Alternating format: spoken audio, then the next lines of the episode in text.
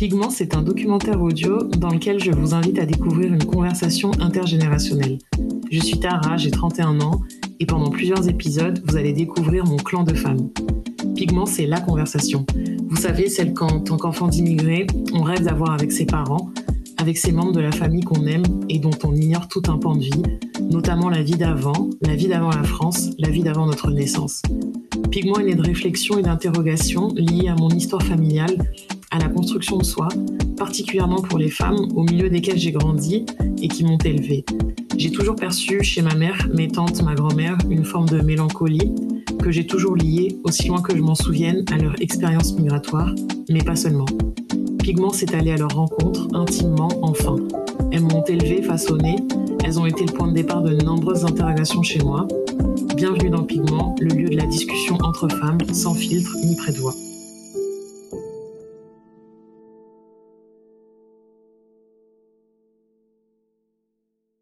Bonjour Fania, on est aujourd'hui en direct de la librairie La Brèche pour discuter et pour enregistrer en même temps l'épisode 6 de Pigment. C'est la deuxième fois que tu es l'invité. Aujourd'hui tu es là pour parler de la sortie de ton nouveau livre et maintenant le pouvoir, un nouvel horizon afroféministe. On aurait pu skipper la partie euh, présentation mais ça fait toujours plaisir d'énoncer tout ce que tu es donc on va, on va quand même la faire. Fania, tu es sociologue, essayiste, militante afroféministe tu es donc l'autrice d'Afro-communautaire à partir à nous-mêmes, paru aux éditions Sileps en 2019. Et aujourd'hui, euh, tu es donc là pour Et maintenant le pouvoir, un nouvel horizon afroféministe paru aux éditions Cambourakis. Déjà, comment tu vas? Et ensuite, euh, est-ce que tu veux nous parler de ton livre? Quand? Comment? Pourquoi? Parce que moi, la première fois que j'ai entendu le titre, j'ai reçu une petite euh, décharge d'adrénaline. merci. merci Tara et merci aux personnes qui sont là pour le café Afrofem. Euh, donc le titre du livre c'est Un horizon politique afroféministe, pas un nouvel horizon. Important. donc, euh, donc, voilà, donc c'est un livre qui donne des pistes euh, pour une politique afroféministe révolutionnaire, mais qui donne des pistes à partir de faits divers, de pop culture, d'analyse, donc c'est une tentative plus qu'un produit fini d'élaborer une pensée critique sur qu'est-ce que faire de la politique lorsqu'on est en situation euh, minoritaire, c'est-à-dire socialement et politiquement minoritaire, mais aussi démographiquement minoritaire et politiquement minoritaire en termes de propositions politiques euh, contre les horizons encadrés que nous propose la suprématie blanche, le capitalisme et l'hétéropatriarcat.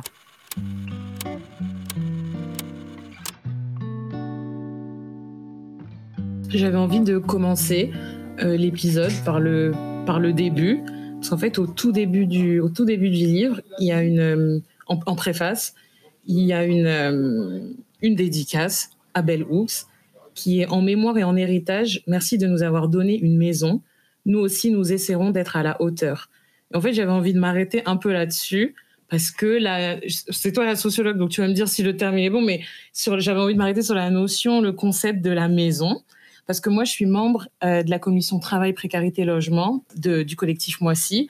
Et cette année, en fait, on a décidé de faire un, gros focus sur la question du logement. Et moi, j'ai l'impression que dans mon parcours, dans mon jeune parcours euh, euh, politique afroféministe, la question du logement, elle a été hyper centrale et, omniprésente, que ce soit la maison dans laquelle j'ai grandi, avec ma mère, avec mes tantes. C'est l'endroit aussi où j'ai eu mes premières confrontations avec elles euh, politique, euh, idéologique. Et en fait, le livre, il s'ouvre sur, euh, sur le miracle de la soupe Jumu, sur cet espace qu'est la cuisine, et j'avais envie que tu nous racontes un peu ce 31 décembre d'il y a une quinzaine d'années. Qu'est-ce qui s'est joué pour toi à ce moment-là? Euh, bah, En fait, le, concept de la maison, c'est une partie du travail de Bellouk qui est moins connue parce que c'est moins traduit en France. Elle a écrit un super livre qui s'appelle euh, Belonging, Concept of Place. C'est sur euh, qu'est-ce que ça veut dire un espace, qu'est-ce que ça veut dire appartenir à, à, un espace? Et elle raconte comment elle est retournée vivre dans son Kentucky natal alors qu'elle a tout fait pour euh, partir pour aller vivre à New York, pour être une scolaire, mais elle est retournée dans, dans, dans le sud euh, après et elle raconte sa quête à chaque fois d'appartenir à, à, un endroit et qu'est-ce que ça veut dire euh, une maison et qu'est-ce qu'on cherche dans une maison et dans un espace. Et aussi c'est important parce que ma thèse c'est sur l'espace, mmh. sur qu'est-ce que ça veut dire avoir un espace et créer des espaces.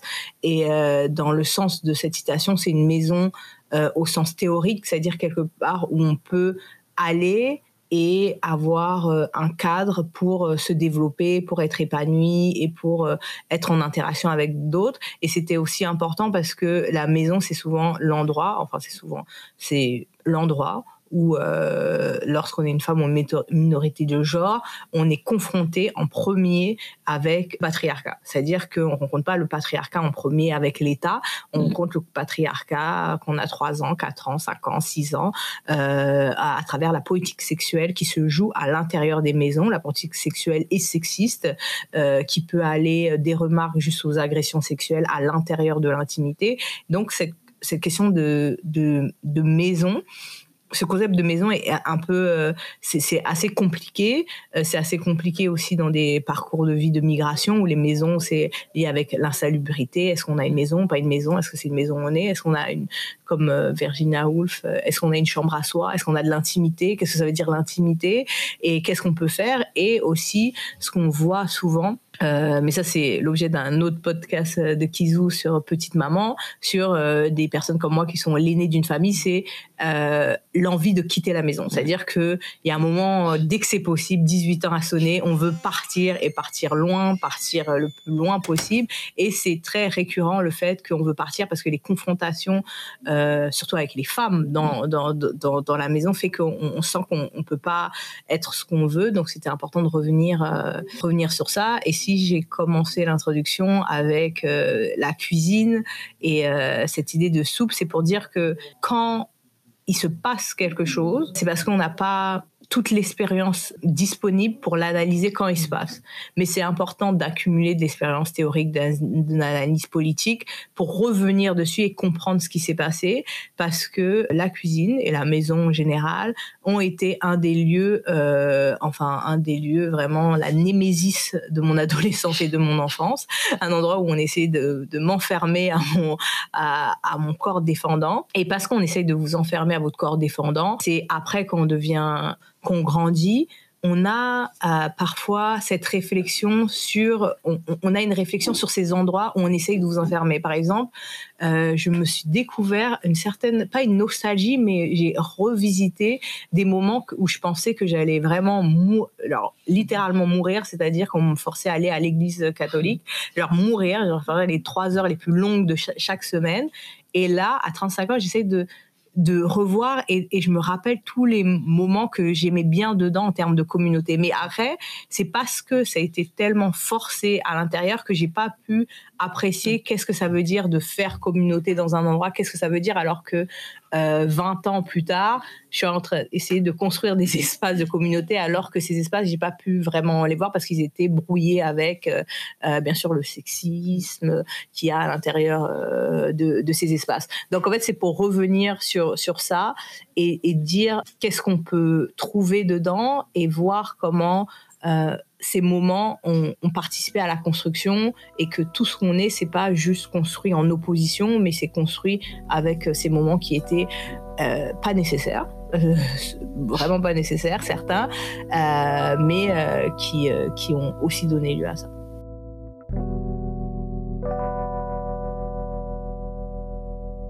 À un moment dans le livre, tu, tu écris tout espace peut se transformer en un espace d'organisation politique et il faut aller chercher les personnes là où elles sont.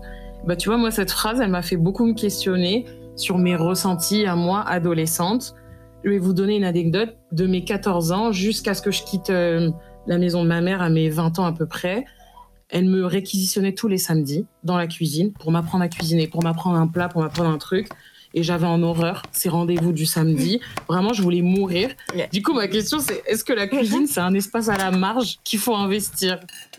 Mais en fait, le truc, c'est, euh, je pense que le mot, c'est investir et le subvertir. C'est-à-dire qu'il ne faut pas l'investir et sans, sans, sans objet critique, parce que sinon, on fait juste on, se laisse juste happer par euh, toute la, la, domination. Mais euh, ce qui est intéressant, parce que moi, je vois, par exemple, euh, mes cousines qui sont plus jeunes, c'est-à-dire qu'elles sont sous le même régime de réquisition qu'on était, mais parce qu'elles sont en contact avec d'autres personnes et qu'elles questionnent le plus, elles utilisent leur réquisition pour avoir des conversations un peu gênantes avec leur mère et tout, et je pense que c'est quelque chose qui marche, qui est gagnant-gagnant pour elles, parce que souvent leur mère leur dit de se quitter la cuisine parce que elles font plus parler. Et en plus, elles parlent pas juste pour parler, elles posent des questions en mode mais pourquoi t'as fait ça mm-hmm. et, et, et, elles veulent. Ça, c'est quelque chose qui est, je sais pas, je dirais pas pour les autres, mais pour euh, les parents haïtiens, les conversations euh, gênantes, c'est auxquelles ils ne veulent pas répondre et qui pensent qu'ils ne sont pas obligés de répondre, ils trouvent un moyen d'y échapper. Donc voilà, mais c'est parce que elles sont plus jeunes que nous et euh, qu'elles sont en contact avec tellement de choses qui font qu'elles se sentent euh, euh, légitimes pour dire bon ok on va couper des oignons mais on va parler de euh, pourquoi la dernière fois quand tu as existé as dit ça sur un tel alors que c'était pas vrai etc nous on n'avait pas ça parce qu'on on n'était pas bon on n'était pas assez tête brûlée. Et aussi les parents ils deviennent de plus en plus gentils avec les plus petits. Donc donc voilà donc semblerait-il que nous on avait la peau dure et que eux ils sont fragiles. Donc ils peuvent dire ça. Et je pense que c'est ça c'est qu'ils subvertissent un peu euh, comme ça ou voir comme mes cousines euh, qui sont elles elles sont Haitian American euh, elles sont sur TikTok elles font la, nourriture et pendant qu'elles font la nourriture elles les mettent sur TikTok et, euh, et après leur mère elles font comme si elles font oh c'est pas bien mais comme elles adorent les photos parce que c'est des mères haïtiennes elles sont contentes d'être sur TikTok. Après elles disent qu'est-ce que les gens ils ont dit? Qu'est-ce que les gens ils ont dit? Et elles regardent les commentaires elles sont contentes. Donc maintenant elles se coiffent un peu et elles, savent qu'il faut mettre des filtres. Elles disent put some filter dedans. Donc donc voilà donc je pense que, que c'est ça c'est tous les espaces peuvent être peuvent être subvertis et surtout des espaces assez intimes. Et c'est pas souvent, surtout quand on grandit sur des, dans des grandes familles et que les gens sont super occupés avec le travail, qu'il y a des moments où tu es tout seul avec euh, le parent qui est le même genre que toi, où tu peux essayer, même si tu n'as pas des réponses, mais essayer d'avoir des conversations et sur, euh, sur, euh, sur des, sur des non-dits. Mm. Et, et, en plus, on voit après, quand les gens deviennent plus âgés, comment ils se rappellent de ça et comment ils essayent de s'accrocher à des détails qu'ils pensent que s'ils avaient fait plus attention, il y avait quelque chose qu'on essayait de nous dire, mais, mais, mais comme c'était caché autour de, en, dessous de plein de couches de, de forçage, on peut pas faire. Et peut-être c'est ça qu'on doit aussi apprendre, parce qu'on peut apprendre ça à nos parents que que on peut pas être pédagogue à forcer euh, les gens sans leur la seule réponse qu'on leur donne c'est ah bah c'est comme ça et c'est pas autrement parce que mmh. c'est ça la place des des euh, des, jeunes filles et aussi leur forcer de dire qu'en fait euh, les garçons aussi doivent apprendre à comment comment se nourrir c'est mmh. important si on peut pas gagner toutes les batailles il y, a, des batailles qu'on peut gagner, qu'on peut essayer de gagner. C'est-à-dire si on ne peut pas gagner la bataille de euh, l'assignation des rôles de genre, faire en sorte que les garçons de la famille aussi apprennent à manger, mais peut-être euh, on peut gagner d'autres sortes de batailles, faire en sorte que que, ben, que ces mots servent à autre chose que juste euh, le conditionnement et, la domination à la politique sexuelle et de genre.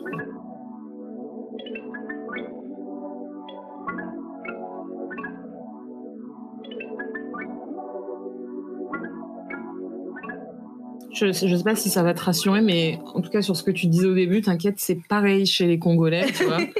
et, euh, et c'est marrant parce que cette question de l'intime, en tout cas de le raconter, moi, j'ai essayé d'en faire un podcast. L'idée, c'était d'aller questionner ma mère, mes tantes et ma grand-mère aussi sur, euh, sur, sur, tout un tas de trucs, sur euh, les trucs les plus, les plus, les plus banals de, de, leurs mmh. expériences, sur le départ, par exemple, comment j'ai jamais, j'avais jamais su dans quelles circonstances elles, avaient quitté Kinshasa, pourquoi.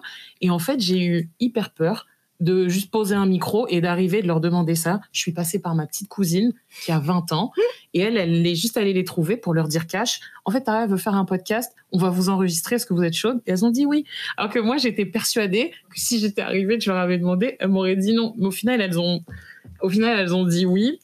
Et, euh, et ouais, ça me faisait penser à ce que tu disais juste avant.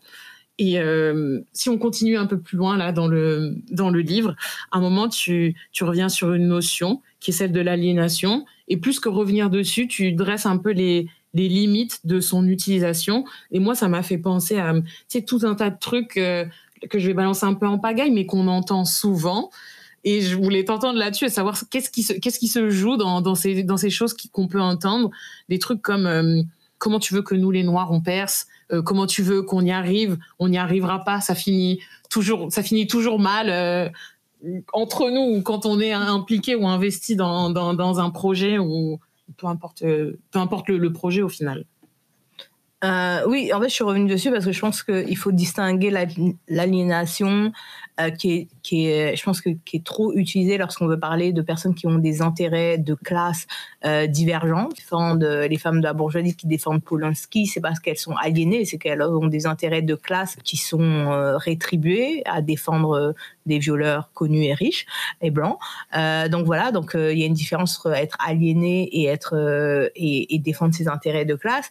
Et dans la question de, de l'aliénation, ce qui ce qui va à l'encontre de ça, c'est la radicalisation de la conscience politique. Et pour ça, il faut pouvoir avoir du temps de cerveau disponible pour pouvoir penser sa, sa, condition et faire en sorte, parce que l'aliénation, ce que c'est, c'est lorsque des, des intérêts en tant que subalternes et de personnes dominées sont euh, sont alignés, c'est-à-dire qu'on aligne nos propres intérêts alors qu'on est des personnes subalternes avec euh, les intérêts des dominants. C'est-à-dire qu'on fait ce que les dominants veulent, on veut la même chose. On, fabrique, euh, on, on consent à, ça. Donc c'est ça. Donc la, question de la radicalisation de la, conscience, c'est de faire en sorte de désaligner ses désirs avec ceux des classes dominantes et voir c'est quoi euh, ses intérêts euh, objectifs en tant que classe dans laquelle on appartient. Mais pour ça, il faut pouvoir se reconnaître, non pas dans le dominant, mais pouvoir se reconnaître avec ses pairs dominés et, pouvoir aussi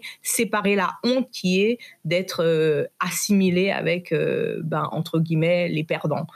Donc voilà, donc il y, y a, deux processus qui doivent aller de pair, ça veut dire décorréler ses, ses, désirs avec ceux des dominants, mais aussi séparer et éliminer la honte qu'il y a à être associé avec des gens qu'on voit qui ne gagnent pas. Et pour ça, il faut se rendre compte que gagner dans un système euh, qui fonctionne comme il fonctionne, ça ne doit pas rendre fier des gens parce que on peut gagner que que de, de manière euh, assez euh, euh, problématique pour être pour dire un euphémisme donc donc la question c'est c'est vraiment ça et je pense que ce qui se passe quand on dit oh on peut pas aller nulle part etc mmh. c'est assez facile de dire que le problème il est intrinsèque à, nous, c'est-à-dire ça renvoie à la responsabilité individuelle, c'est-à-dire si on, voulait, on pouvait, à la méritocratie, etc.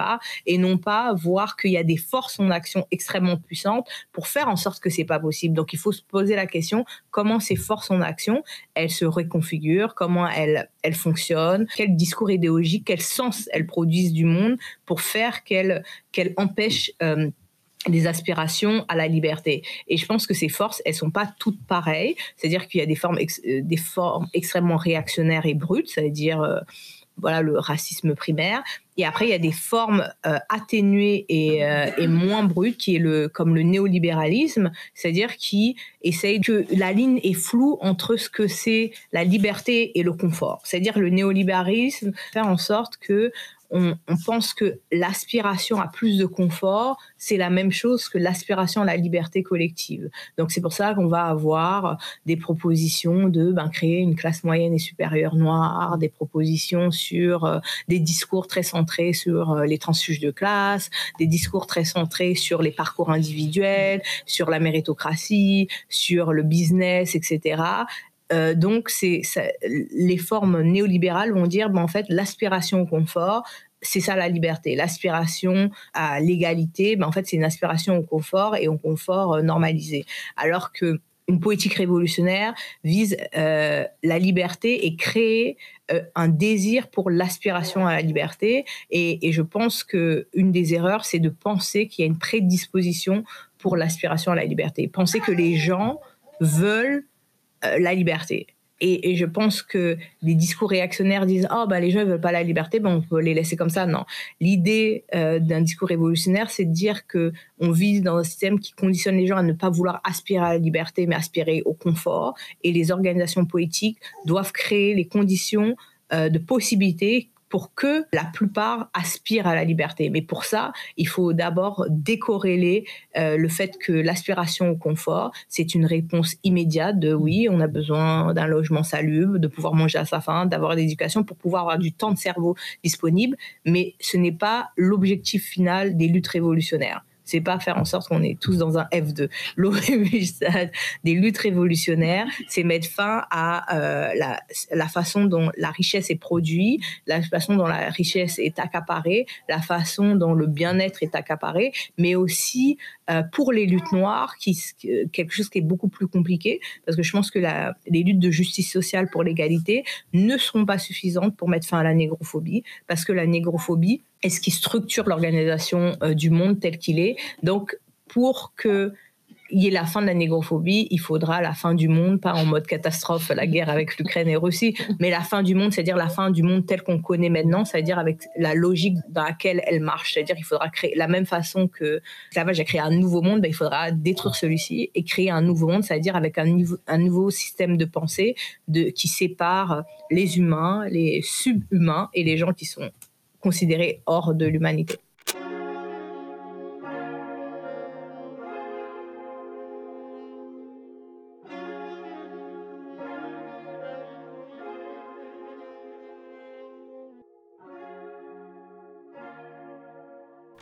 Du coup, c'est parfait pour ce que je voulais dire juste après, parce que Et maintenant le pouvoir, c'est le titre de ton livre. Moi, je le trouve euh, hyper puissant parce qu'il est, hum, est affirmatif, parce que c'est pas une question, c'est pas un truc euh, en suspens, c'est là. Et dans le livre, justement, tu dis, cet essai est une proposition afroféministe, radicale, pour toutes les conditions subalternes, une déclaration qui vient signifier au plus grand nombre l'intention révolutionnaire que porte l'afroféminisme. Cette déclaration ne vient ni demander, ni réclamer, elle vient notifier un projet qui vise à faire advenir un monde nouveau. Moi, j'ai une question. Elle est peut-être un peu naïve, mais c'est comment on arrive à ce monde nouveau? Comment l'intention révolutionnaire, elle devient de la production pensée, de la théorie révolutionnaire et puis des actes? Les choses arrivent même si la théorie elle n'est pas prête, même si le, mm. programme il n'est pas prêt, mm. la conceptualisation théorique et la programmation, elle sert à faire que lorsqu'il y a des moments insurrectionnels, parce qu'il y a plein, parce qu'on peut pas vivre dans un monde aussi inégalitaire, il y a plein de moments insurrectionnels qui arrivent tous les jours, mais c'est au moment où ils se transforment euh, en moments révolutionnaires qu'il n'y ait pas euh, le backlash contre-révolutionnaire et qu'il y ait des propositions. Parce qu'en fait, euh, les libéraux, les conservateurs, ils ont toujours leurs propositions, parce que leur proposition est toujours même, maintenir le pouvoir. Mais il faut pouvoir avoir une contre-proposition et c'est pour ça que la proposition du livre, c'est vraiment euh, se focaliser parce que, comme je dis, on est minoritaire sur ce qu'on peut faire et ce qu'on peut faire, c'est l'expérimentation, euh, refuser, expérimenter et proposer. C'est-à-dire que euh, ce qu'on peut faire, c'est ça, c'est de, de penser les lignes de front, parce que je pense qu'il y a une idée, il y a une ligne de front, c'est que ce serait une ligne droite, et après il y aurait une confrontation, mais en fait il faudrait plus le penser comme quelque chose de circulaire. Et si c'est quelque chose de circulaire, il peut avoir des mouvements qui sont à différentes euh, positions sur un genre de camembert là pour rester dans le thème franco-français, à différentes formes de positions, c'est-à-dire quel que soit l'endroit sur ce cercle où on essaye de faire des percées, de grappiller, ben en fait ça aide tous les autres à créer des trous.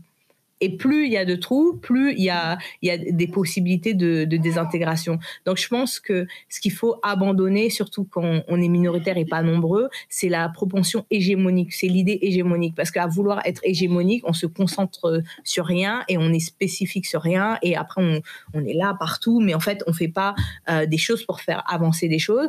Donc il faut abandonner cette idée euh, de vouloir être hégémonique, qui est une idée qui est très présente dans les organisations radicales de gauche, mais les organisations en France, etc. En, général, c'est-à-dire ils veulent être hégémoniques, gagner tout, être ceux qui représentent les masses. Non, je pense que c'est important de dire, OK, on est particulier, donc on va s'intéresser au particularisme, mais s'intéresser au particularisme, ça ne veut pas dire que ce qu'on fait, ça n'a pas euh, des conséquences et des avantages pour tout le monde, mais on va juste stay in our line. Et ça, ça, ça, a un avantage. Ça veut dire qu'on peut être très très bon dans ce qu'on fait. Et si on considère que les, que les dominations, elles sont, euh, elles, euh, elles s'articulent, elles se croisent. C'est-à-dire que si on arrive à avoir des victoires sur un axe, ça aide les, les autres aussi, et ça peut euh, avoir différent. Donc, je pense que c'est assez important de dire qu'on peut, on peut arriver à ça si on abandonne les volontés hégémoniques, parce que we can do anything, but we can do everything. Donc, on peut faire n'importe quoi, mais on peut pas tout faire. Mm. Donc, il faut choisir ce qu'on ce qu'on va pouvoir faire dans l'espace de euh, ben de deux et trois heures parce qu'un collectif c'est ça c'est des gens qui ont deux trois heures quatre heures cinq heures de temps qu'on accumule ensemble pour faire euh, pour faire du temps. Mais ce temps c'est pas 24 heures par jour c'est pas tout le temps c'est ça dépend de, de, de beaucoup de choses. Et on peut pas avoir des des velléités qui sont superficiellement totalisantes, dire ah oui on est partout, alors que non c'est pas vrai, on peut pas être partout parce que si on est partout, ça veut dire qu'on est juste virtuellement partout, mais mm. qu'on est nulle part. Si on reste comme ça un peu dans le, dans le langage un peu militaire et tout, des percées entre guillemets euh, sur des lignes, est-ce qu'il y en a eu? J'allais parler de Moissy, mais est-ce que depuis, par exemple, depuis la création de Moissy, est-ce qu'il y a eu des, moments, des endroits où maintenant, en fait, euh, même si on vit dans le euh, dans un pays euh, hyper hyper bancal, il y a quand même des choses sur lesquelles c'est compliqué de de revenir en arrière. Et du coup, c'est lesquelles ces percées? Je pense que la percée la plus importante, c'est la constitution d'un groupe qui peut se reconnaître dans un dans un mouvement politique, dans une famille politique, et aussi, même s'il y a plein de backlash en ce moment et depuis quelques années sur euh, les woke, la culture, les intersectionnels, les décoloniaux, les racialistes, etc. Il y a des pas qu'on peut pas revenir en arrière. C'est-à-dire qu'ils peuvent toujours mettre blanc entre guillemets, ils peuvent plus ne plus le mettre.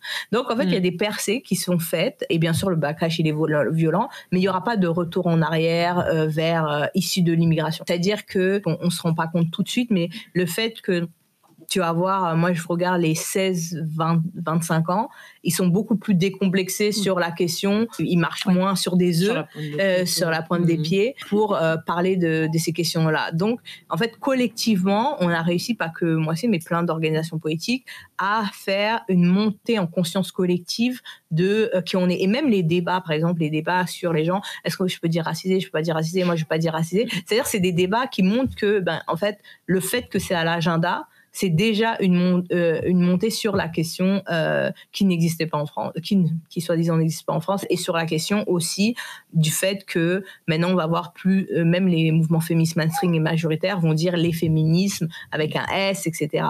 Donc il y a des avancées qui sont faites sur le plan idéologique, sur le plan de, des mouvements politiques, dire qu'il y a des gens, ben, un peu, ils peuvent choisir, ils peuvent choisir de, rejoindre des organisations de gauche, euh, comme le NPA, la France Insoumise, des partis politiques, ils peuvent choisir de rejoindre des organisations noires, des organisations euh, euh, de personnes noires, arabes, asiatiques, des, des organisations afroféministes, et donc ils ont le choix et avoir le choix de sa politique de chercher, euh, de chercher, de se tromper, de quitter, de revenir, euh, c'est quelque chose que, par exemple, euh, moi, quand j'ai grandi, j'avais pas le choix. C'est-à-dire, j'avais pas le choix à 18 ans. on voit, moi aussi, des, petites, elles ont 19 ans et elles rejoignent. À 19 ans, il y avait pas ça. Il y avait pas, il y avait, il y avait les MJS, le mouvement des jeunes communistes le, tu vois, c'est ça, tu vois, les jeunes communistes, les jeunes socialistes, et à la rigueur, je sais pas, il y avait deux, trois organisations panafricaines, mais c'était pas genre, euh, t'allais pas dans quelque chose où les gens, ils articulaient le fait et d'être une meuf, et d'être noire, euh, comme une, euh, être une organisation. Donc, proposer le choix de, comme je disais, d'une maison politique, euh, c'est quelque chose euh, d'important euh, et, et, qui change les débats. C'est-à-dire que les, débats actuels ne peuvent pas faire comme s'il n'y a pas eu ces confrontations. Et rentrer en confrontation idéologique, c'est important, surtout lorsqu'on n'a pas les moyens de rentrer en confrontation genre matérielle. Pigment est un podcast de Kizu Studio. Vous pouvez retrouver toutes les actualités de Pigment sur Instagram à pigment.talk, talk, T-A-L-K. Parce que vos avis comptent, laissez-le moi en commentaire, DM ou stories sur Instagram. Si l'épisode vous a plu, mettez-lui des étoiles sur vos applis de podcast. Vous avez envie de partager vos conversations de femmes en famille, n'hésitez pas, les DM de Pigment sont ouverts.